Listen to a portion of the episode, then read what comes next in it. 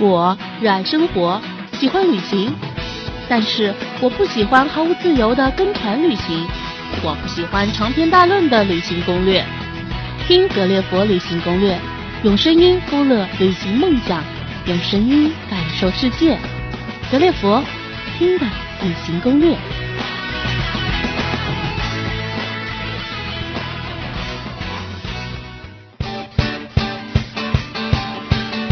大家好，我是主播水晶。今天我将用声音带你去旅行，目的地是我去过三次的小岛。这个小岛像大海中的世外桃源，不但风景优美，而且还有许多刺激的运动。更令人兴奋的是，它的旅行的性价比超高，只要花一点点的钱就可以让你玩得尽兴，是不是很动心呢？那就快快出发，和水晶一起游览印度尼西亚的巴厘岛。本次的声音攻略适合去巴厘岛旅行五到八天的自由行游客。攻略中具体会介绍出行前的准备以及去巴厘岛的吃喝住行。欢迎收听水晶的巴厘岛私人定制旅行攻略。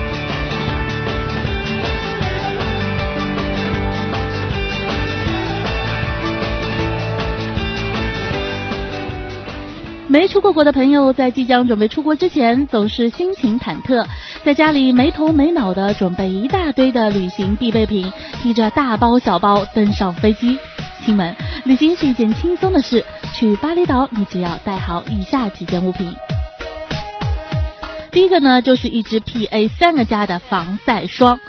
巴厘岛的紫外线强烈，有些时候看着天色是阴沉沉的，但如果不做好准备，皮肤就立刻会被晒伤。特别是下海游泳，亲们，防晒霜一定要不停的补擦。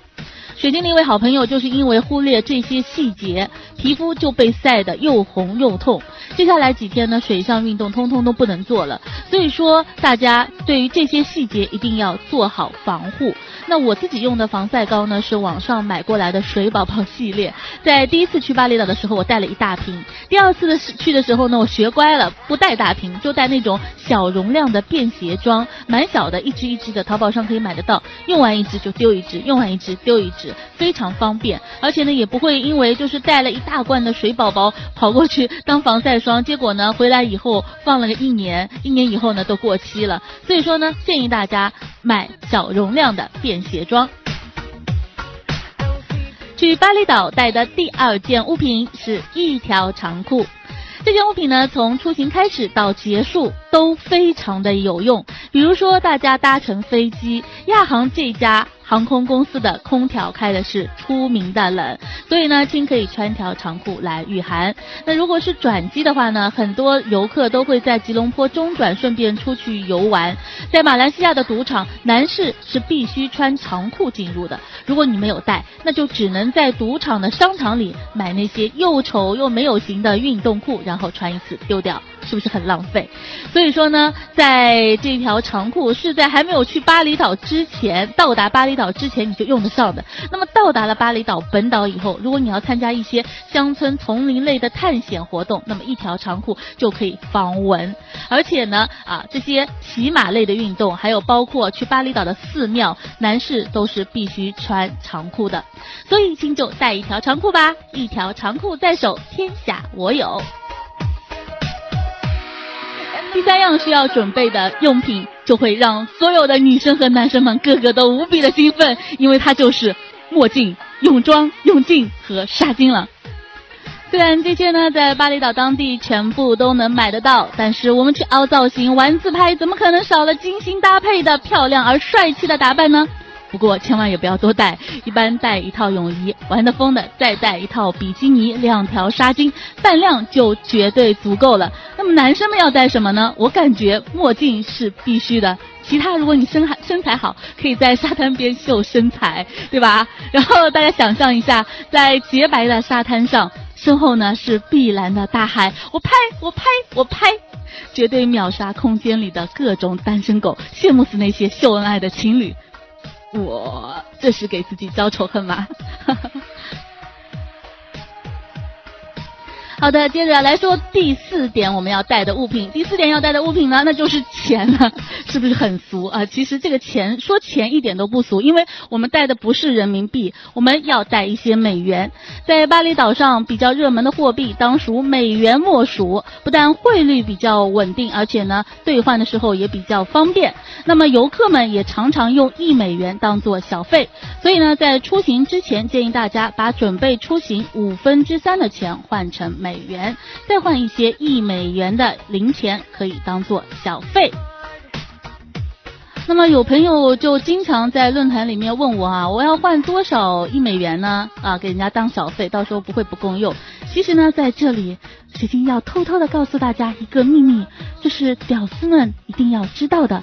假如你想省钱的话，请对照一下现在的汇率。假如一美元的价格大于一万卢比的价格，那么我们就少换一些一美元。到当地去换一万卢比当小费。如果一美元的价格小于一万卢比的话，你就换美元多换一些，五到八天大概换个十三到十五美元就够了。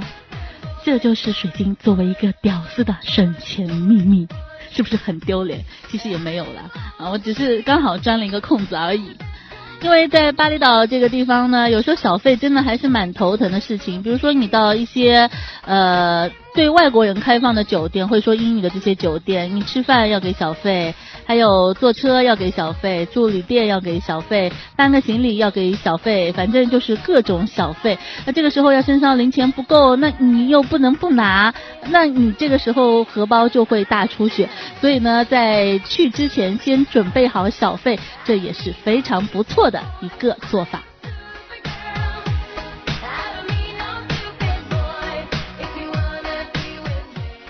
接着和大家介绍第五样我们带的必需品，那就是药品，包括创口贴、伤筋膏药、感冒药、上火药、退烧药。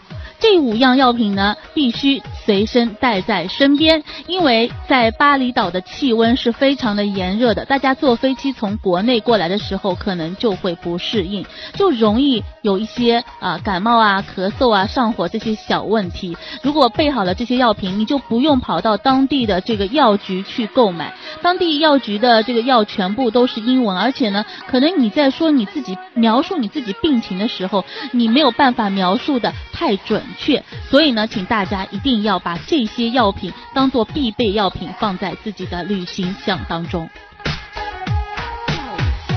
那刚才我说的这些呢，就是我自认为去巴厘岛应该带的一些必备品。那有些朋友如果喜欢带拖鞋的啊，这些去巴厘岛的，我其实觉得推荐大家一个比较实用的拖鞋——洞洞鞋啊。像这些洞洞鞋之类的，去巴厘岛还是蛮方便的。你不但可以在沙滩上用，而且你平时走路也可以用。有些洞洞鞋长得还挺可爱的，你还可以买到一些磁贴贴在洞洞鞋上，然后情侣鞋一起在上面逛街，我感觉非常非常的不错。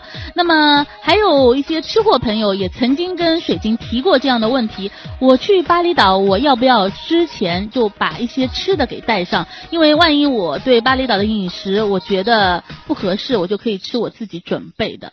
那在这里呢，水晶告诉大家，这个完全不用准备，因为巴厘岛的超市里面它有泡面、有饼干，什么都有，所以你带过去，我觉得反而是觉得不方便。但呢，像水晶这样的吃货也是。是从旅行开始就开始吃，然后吃到旅行结束。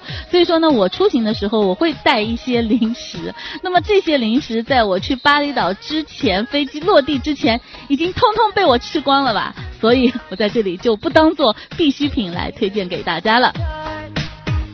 还有一些背包客、自由行的游客说，我要不要带洗发水、洗面奶这些？那我告诉大家，你可以带，可以不带，因为在巴厘岛的超市，同样的，它的这些价格都是不贵的，而且它是旅行装，比国内买的要更加的方便啊。那价格呢，也都是差不多的，有些还挺便宜的，所以这些不用带。欢迎收听《带着声音去旅行》，我是主播水晶。今天和大家分享我的巴厘岛私人旅游攻略希望对大家有帮助。下面的内容呢将会提到巴厘岛的区域景点住宿以及美食。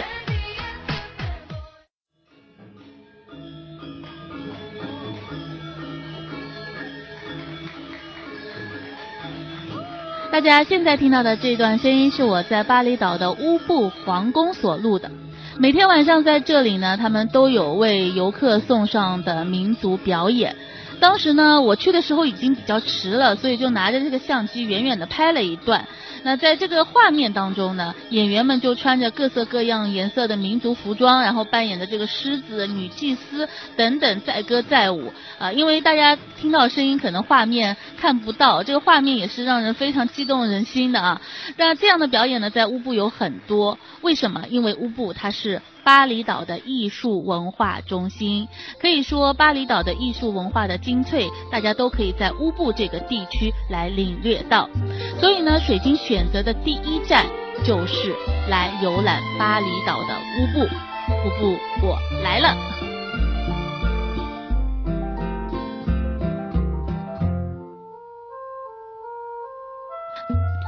乌布呢，可供游览的景色有很多。接下来，水晶将会从各个方面为大家概括一下啊。首先呢，我们从宗教名胜上来看，最出名的是一寺两庙，寺呢是圣泉寺，啊庙呢是水神庙跟海神庙。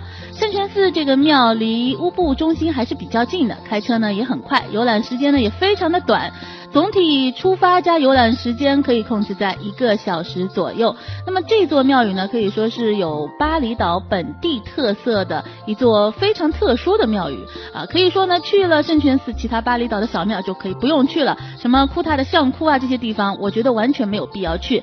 那那么圣泉寺的看点呢，主要就是说圣泉水，当地人呢把这个泉水能拿来这个沐浴，然后就觉得可以去除身体上的疾病啊、灾祸啊，能够带来好运。那么。大家到圣泉寺的时候一定要注意一点，就是如果说你穿的是短裤和短裙，那么就要到门口去穿那个免费的沙龙围在身上，尊重当地的习俗。证券寺的后面有一个很大的市场，建议大家不要在这个市场里面购买商品。我感觉，呃，虽然这边的商品要比乌布市场的商品要便宜，但是呢，后面还有更便宜的地方。第二个，我们来说水神庙。水神庙呢，它是建造在高山上的湖泊边，它有一部分的建筑是漂浮在湖面之上，建筑风格呢属于半印度教和半佛教的宫。风格，那么之所以介绍给大家，我是觉得这边的风景还是蛮不错的，呃，因为它是身处高山，所以它的气压比较低，常年呢云层笼罩。第二个呢，它的湖水很清澈。如果大家喜欢安静，喜欢追求那种呃精神的静怡的话，啊，可以选择在水神庙住一个晚上。但是在这里住的话，肯定没有任何的娱乐活动啊，所以大家看着选呗。第三个为大家介绍的景点叫做海神庙。这个景点呢，水晶推荐大家去了巴厘岛绝对不能错过，因为这个景区的风景真的是太赞了。海神庙景区伫立在悬崖之上，下面是一望无际的大海。这里有着非常无敌的海景以及庞大的购物市场。海神庙的游览时间，大家可以安排在三个半小时左右。入口处是一个大大的市场，里面有卖吃的，有卖喝的，也有卖很多价廉物美的小商品百货。对比一下巴厘岛所有景点购物的市场。水晶告诉大家，这里的价格是最便宜的，所以刚才说圣泉寺想在圣泉寺买东西的朋友，稍微忍一忍，忍到海神庙到这里就对了。然后呢，大家一定要注意，要讨价还价，这是巴厘岛卖东西的必备技能。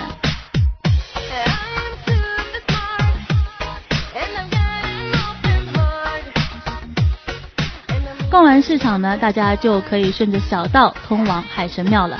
海神庙伫立在一块巨大的岩石之上，平时呢我们是过不去的，因为有海浪的阻隔。只有在退潮的时候，我们才可以从沙滩之上走过去，并且非印度教的游客只能在庙外参观。所以有一点点遗憾哦，但是海神庙旁绝美的风景也是可以弥补掉这一点。在悬崖上俯视海面，远处的海面就是碧蓝碧蓝的颜色。顺着台阶走下悬崖，也可以看到汹涌的海浪拍打着礁石，有一种怒涛卷霜雪的感觉。水晶在海神庙的时候就喜欢坐在台阶上，安静的看着海浪拍打，我觉得这样的感觉真的很好很好。那么海神庙还有一个看点呢，就是海神庙的落日，它的落日是有名的，所以大家如果说有很充裕的时间，也建议大家在海神庙能够住一天，这样呢你就可以看到非常美丽的海景了。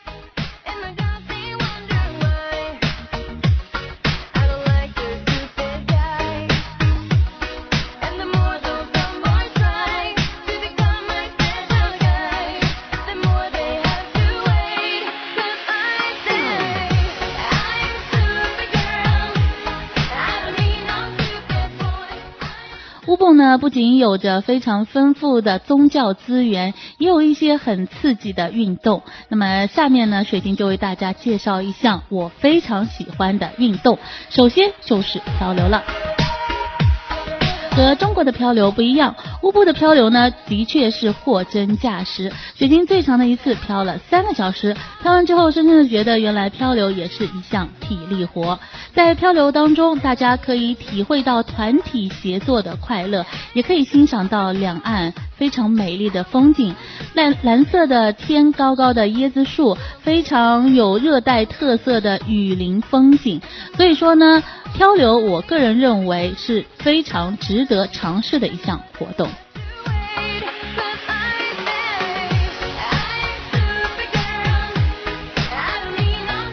在巴厘岛，一共有两条适合漂流的河流，一条叫做阿勇河，一条叫做 Telawanga。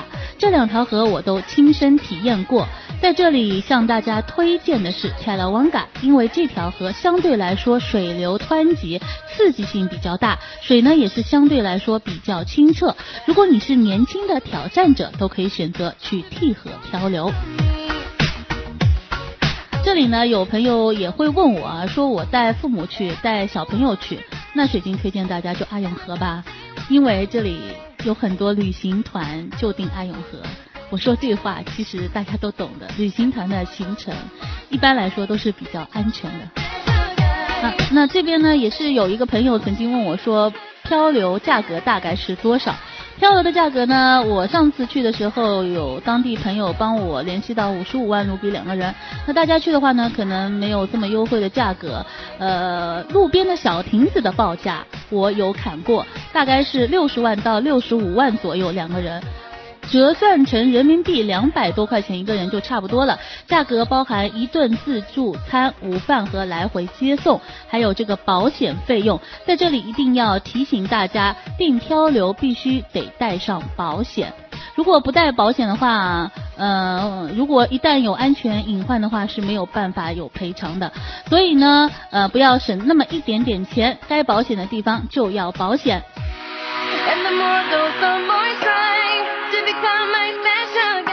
那水晶也是收到一些朋友就问我去漂流要不要带什么东西，那大家准备的就是一套干换洗的干衣服，再加上一双拖鞋。啊，在这里要老生重重谈说到水晶之前推荐给大家洞洞鞋了，这个洞洞鞋你出门的时候可以穿，到船上去漂流的时候你也可以穿，呃结束了爬山也可以穿，所以说一双洞洞鞋在手，天下我有，这又是省钱了。那有些朋友就说了，你怎么这么屌丝呢？你还有没有省钱方法了？一次性说完吧。确实还有一个省钱方法，也是有关于这个漂流的。呃，这个方法呢叫做蹭车旅行法，听起来好像很厉害的样子。其实呢是这样的，假如说你人在乌布，你晚上想去库塔的酒店住，这样你就可以在当天安排漂流。早上在乌布把行李打包抬上漂流公司的车，漂流完以后呢，又搭漂流公司的车去库塔的宾馆，这样子呢就可以省掉一下午的包车钱，是不是又方便又省力呢？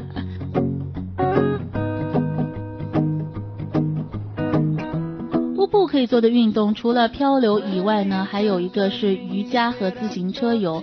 那么像这些游览的项目，大家都可以在大街小巷上随处就可以见到。比如说你见到一个瑜伽的学校，你就可以进去，然后去体验一下。一个小时呢，大概也就一百多块钱。那大家如果是在国内学过瑜伽的，就可以在那边去上一堂瑜伽课。那当然呢，在这边也是推荐大家去订酒店的时候，有些朋友会去订一些。呃蜜月的五星级酒店，那酒店它也有相应的免费课程，所以说大家要根据自己的实际情况去订酒店。如果你喜欢瑜伽，你就订个它有瑜伽课程的五星级酒店。那如果说你喜欢乡村稻田游，那有些酒店呢也会提供这一方面的免费的呃这个客人的游玩项目的。刚才和大家分享的这些是我个人觉得在乌布游览比较有意义的地方。那么其他呢也是有景点的，但水晶觉得可去可不去吧。第一个梯田，梯田呢，如果你是福建和云南这边的朋友，你可以不用去了。但是如果你是江浙一带或者是北京这一带的话，那你没有见过梯田，我可觉得你去一去也挺不错的。像我一开始去梯田的时候，我也觉得那边的景色好美啊，然后在那边带了一朵小红花，为自己拍了一张照片。那除此此之外，呢，在乌布还有一些景点，比如说乌布市场也是很有名的，但这个地方卖东西会很贵，然后你还价也还不下来，你就路过里面去走一圈就差不多了。然后第三个地点呢叫做乌布蜡染村，这个地方我没去，因为我看过一些人的发的照片，我就觉得去买点蜡染的画，然后去买个 T 恤而已，其实也没什么大不了的，所以就放弃了这样子的一个景点。那除此之外呢，在乌布呃几乎的话。就是乌布皇宫了。乌布皇宫很小，五分钟就结束了。在乌布旁皇宫的旁边，每天晚上都有表演。那这个表演大家可以选择性的去看一看。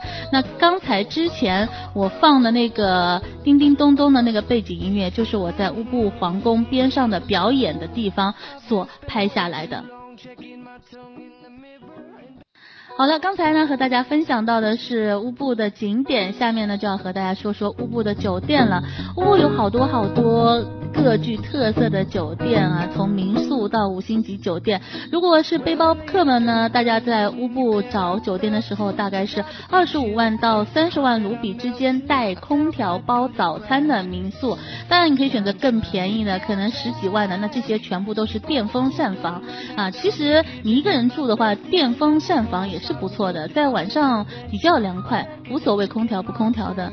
那么第二个呢，是就是供蜜月朋友。选择的一些星级酒店，如果你想好好的体会山谷的风光呢，四季酒店和皇家彼得哈曼都是很好的选择。还有一家酒店叫做玛雅乌布度假村啊，这家酒店呢也是处在山谷当中的，而且呢曾经入选过世界一百美的酒店。在这里，水晶推荐大家住玛雅乌布度假村，早上呢还有免费的瑜伽课。那当然，五星级酒店不仅仅是建造在山谷之中，还有一些稻田景致的一些富丽堂皇的酒店啊，有两家，一家呢叫富丽华，一家呢叫做 Tiago Sara 啊，这两家酒店比较推荐一下。那富丽华呢，给人感觉就是很安静的感觉，因为它远离市区，所以呢，你住在那边就没有什么打扰。当然呢，它也是有免费的接送车。呃 t e l e r 呃叫 tigo Sara 这家酒店呢是被中国人推荐的比较多的酒店。这家酒店离市区比较近，而且呢它的酒店的环境也不错，服务也不错。但是这家酒店的缺点就是它的房间好难订啊，你要提前很久才能订到，而且呢要在官网上预订并等候它的一个官方回复。那刚才说到这些五星级酒店，价位基本上都是在一千五百块钱一个晚上以上。那如果说你订的时间久，比如说你有时候订两天、三天，那它会有相应的一个优惠，比如说送你啊，有些酒店呢送你按摩，有些酒店呢送你课程，有些酒店呢送你活动，反正各式各样的啊一个优惠的措施，大家可以综合来考虑一下。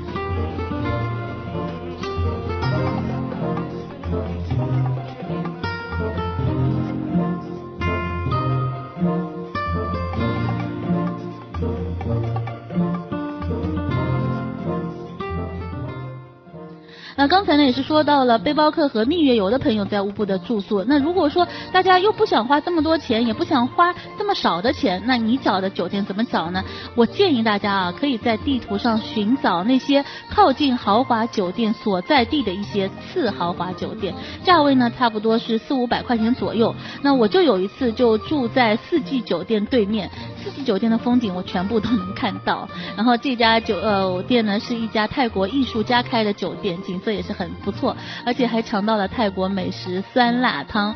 所以说呢，有些攻略的话，大家不要完全的啊一味的去追随网上的一些攻略，要学会有自己的想法和态度啊，什么事情去尝试一下。我我感觉在尝试当中你会获得快乐的。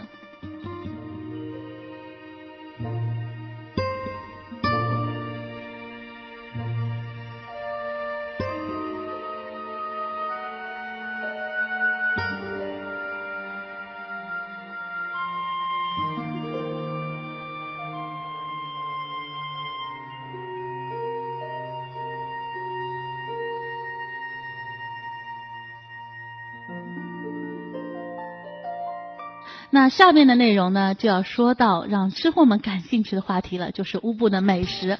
雪晶认为乌布最好吃的一样东西，对于我来说最吸引我的是烤猪肋排，又便宜又好吃，名字叫做 Nuris。汪软啊，这怎么拼呢？M U R I E T S W A R U N G，就是这家店。这家店的烤猪肋排真的是超好超好吃。那除此之外呢？啊，有些人说脏鸭子好吃，我吃过，脏鸭子也就一般吧。我个人觉得真的不好吃。如果说你自己喜欢，说要去体会一下巴厘岛的呃很出名的东西，那你就去吃吧。啊。那第二个餐厅推荐给大家叫做 Party Party 啊，这家餐我感觉还是不错的，有烤猪排、海鲜炒饭以及果汁，这三样东西都是不错的。其他呢，呃，西点的话呢，可以去尝一下一家叫做 Coffee Wanya 的这样子的一家。呃，店这家店呢的死神蛋糕特别好吃。那除此之外呢，我个人认为，我其实真的觉得做美食攻略是最痛苦的，因为我每次做攻略的时候，我就想象着巴厘岛的美食。但是在巴厘岛，我告诉大家，最好吃的东西。真的就是在民间，你可以去巴厘岛本地人吃的地方，特别是一些又脏又乱的地方，然后各种巴厘岛人进去吃了，你跑进去吃，这里面的味道的确真的是非常非常的赞。那我有一我有一次去巴厘岛的时候，我就是去他们当地一个市场，那个市场叫巴东啊，巴东市场是在登巴萨的一个市场，市场旁边。然后呢，买完了东西就跑到旁边的那些小店里面去吃。这个时候呢，司机就把我。带到一个本地的店里面去，东西又便宜又好吃，哇塞，那个才叫真正的赞。那在这边我也不可能把这些东西和你很详细的介绍，因为你要去找这些店的话，你没有在。那个附近区域的话是比较难找的，所以这个呢我就不说了。但是在巴厘岛，除了我刚刚说的那些酒店啊，你可以这样，就看到哪个本地人进去吃多了，你也跑进去，然后点的东西，然后点着他们吃的，你自己点一份，那味道真的是蛮不错的。只要你有这个胆量，你就可以进去点餐，因为巴厘岛人，所有的巴厘岛人，我觉得都人都不错，而且没有那些治安问题，所以你可以尝试一下。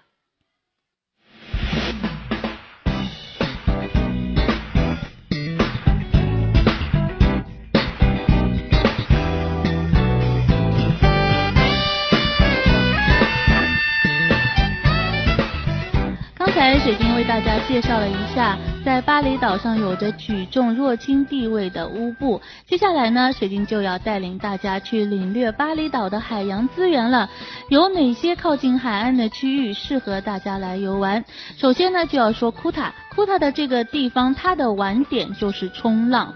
库塔有着新手都可以冲浪的区域，所以呢，在库塔的沙滩上有很多的冲浪教练，他们会看到游客就会招揽他们，让他们啊跟他一起来玩冲浪。那价格呢，其实也不贵，差不多就是三十万到三十五万一个人，然后两个小时带冲浪板带教练这样子的一个水平。那如果喜欢冲浪的朋友呢，真的可以在库塔来体验一下。像我的话就非常喜。欢冲浪，每次去我每次都会冲，然后每次都找同一个教练，然后跟他关系处的还挺好的。所以呢，呃，冲浪这项运动，我个人觉得还是非常推荐给大家的，因为毕竟在中国的海岸，你找不到任何一处地方有着巴厘岛那样子的浪。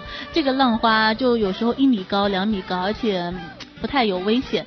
所以呢，建议大家可以去在这些地方可以去体验一下冲浪啊。那刚刚说到巴厘岛有很丰厚的海洋资源，那有些人就说巴厘岛有没有就是那种海上乐园啊？比如说可以飞起来的，然后可以在海上坐船啊跑来跑去的，那当然是有啊。那这个区域呢就不在库塔了，这个区域呢是在萨诺尔地区或者是努萨杜尔地区啊。这里大家可以在巴厘岛库塔的镇上就可以看到有很多的小亭子。这个亭里面呢有很多的旅游资讯啊，并且呢有配备人员在这边推销他们的一些项目。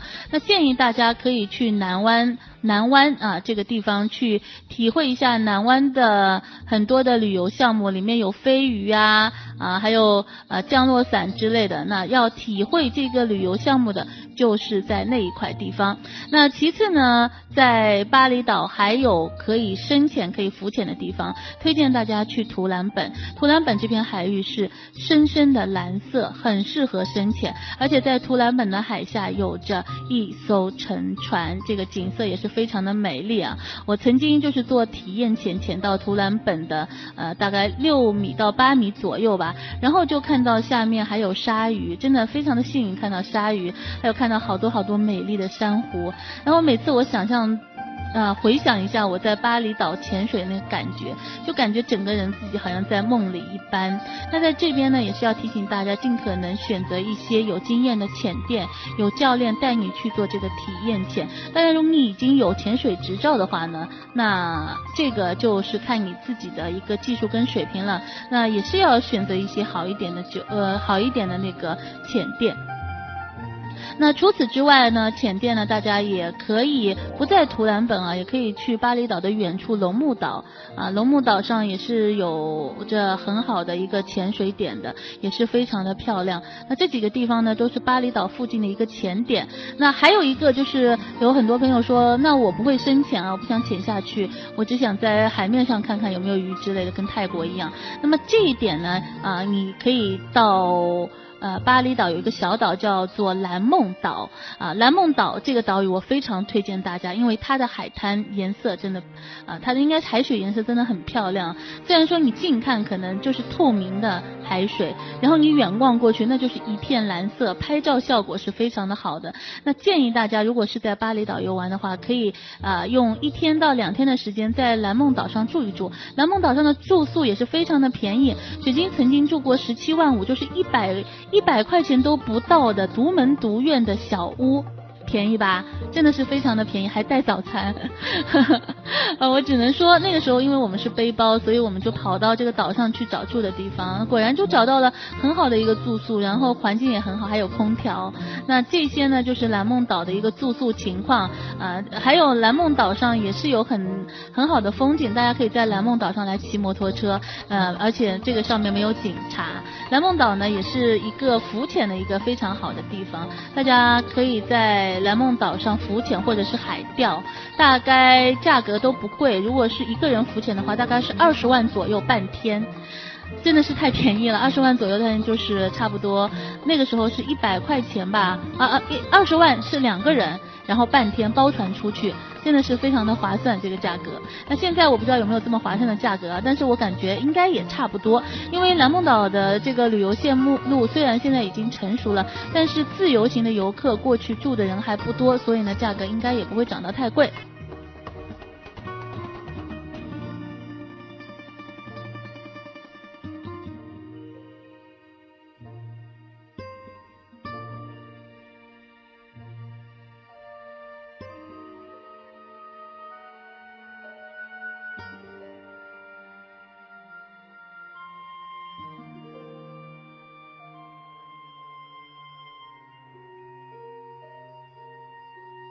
还有一些朋友呢，会提到乌鲁瓦图去看猴子。看猴子这个东西呢，我真的，嗯，我个人是没什么兴趣了，因为当地的一些猴子，据说都是被当地人训训练出来抢游客的东西。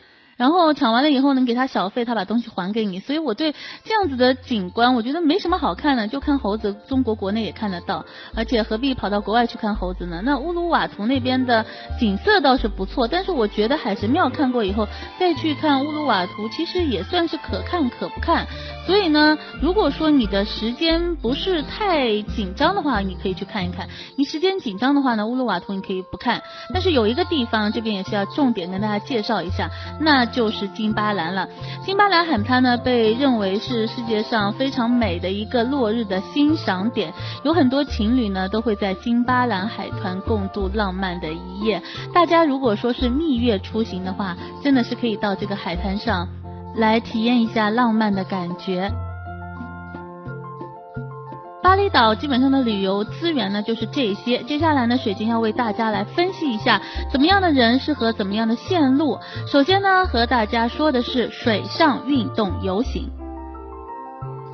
下面的这个线路呢，就是非常适合水上运动这些朋友来玩的。第一天呢，大家可以住在乌布休息一番，然后呢去乌布的皇宫晃一晃，顺便呢去享受一下他们的美食。晚上呢看看表演。呃，第二天呢，大家可以选择去漂流，晚上呢就可以做 massage，也就是做按摩，同时呢享受一下乌布的美食。第三天，大家可以包车圣泉寺梯田海神庙，呃，让司机把你送到图兰本这个地方。呢是深潜的基地。第四天呢，你可以安排深深潜一天。第五天晚上回到库塔，然后继续做按摩。因为深潜这些水上运动真的是非常的消耗体能，所以呢，在晚上都会帮你有安排到 massage 的这样子的一个行程。第五天呢，大家可以选择蓝梦岛一日游。在一日游当中，大家可以去呃浮潜一下，然后呢可以去玩一下水上运动。晚上呢住在库塔。第六天早上库塔半天。冲浪，下午按摩加购物，晚上回家，这样子呢就是一个水上运动游的这样子的一个旅游的行程。那下面呢要为大家说的是享受酒店型。